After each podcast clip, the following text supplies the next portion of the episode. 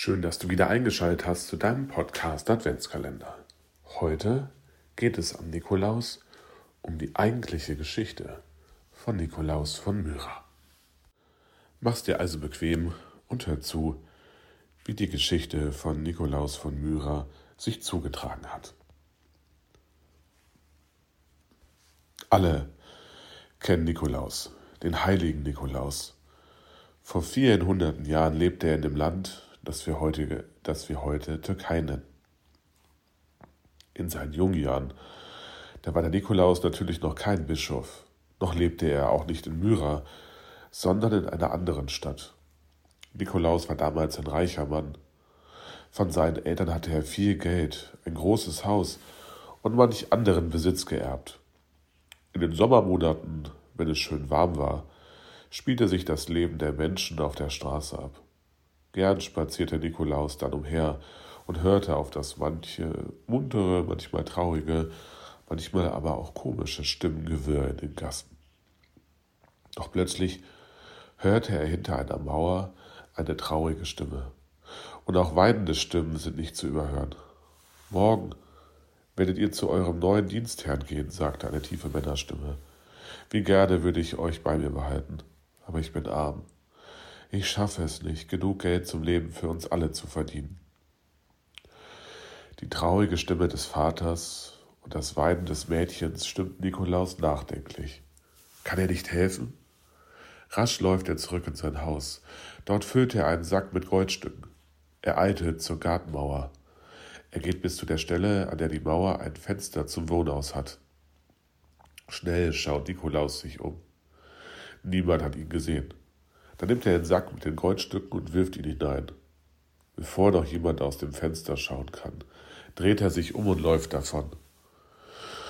Im Haus hat der arme Vater das ungewöhnliche Geräusch am Fenster gehört. Und wie groß ist seine Überraschung, als er den aufgeplatzten Sack und die vielen Goldstücke entdeckt. Woher das Gold kommt? Wer hat es durch die Fensteröffnung geworfen?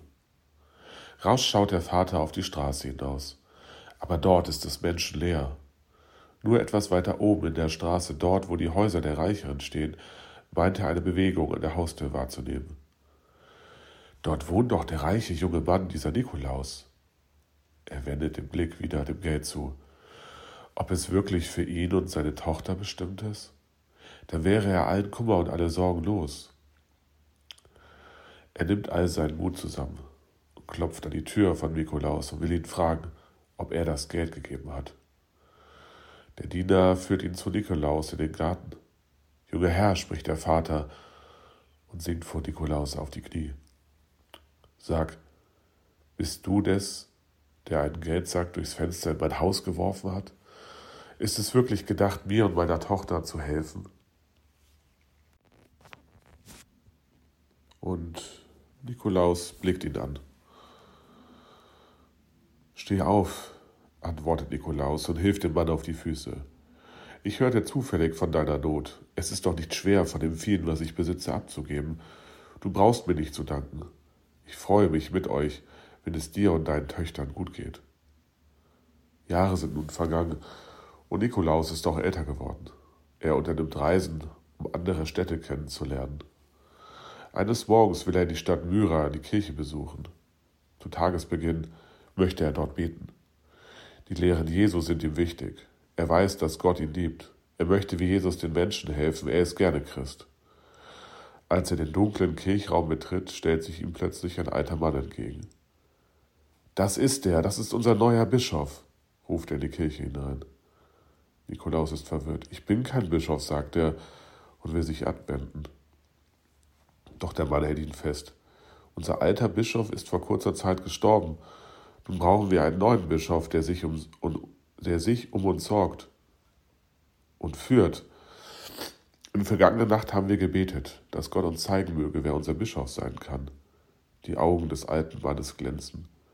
Wir meinen, dass Gott sicher einen guten und frommen Mann zu uns schicken wird. Und du bist schon so früh am Morgen in die Kirche gekommen. Wer seinen Tag im Gebet und in den Schutz Gottes stellt, der ist sicher ein guter Bischof für uns.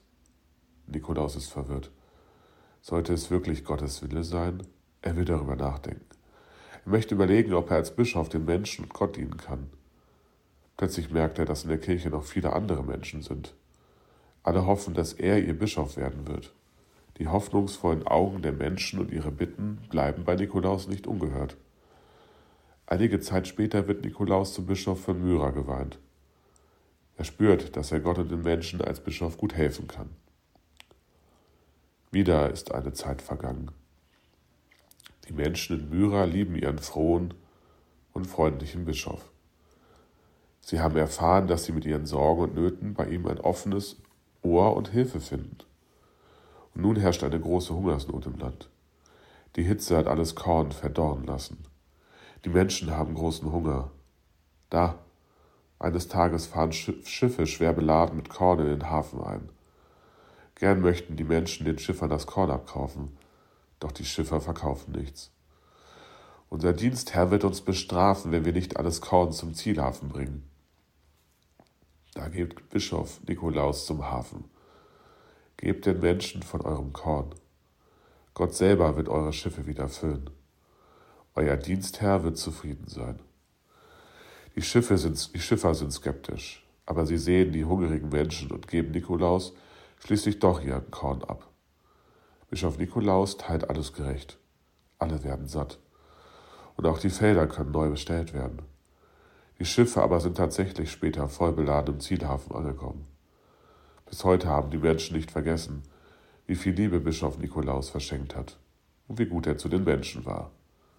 Deswegen feiern wir jedes Jahr am 6. Dezember, eben den Nikolaustag, weil wir uns daran erinnern, wie schön es ist auch zu geben, uns zu beschenken und uns daran zu erinnern, von wem wir längst beschenkt sind. Ich wünsche dir einen wunderschönen Tag heute und sage Licht für die Ohren.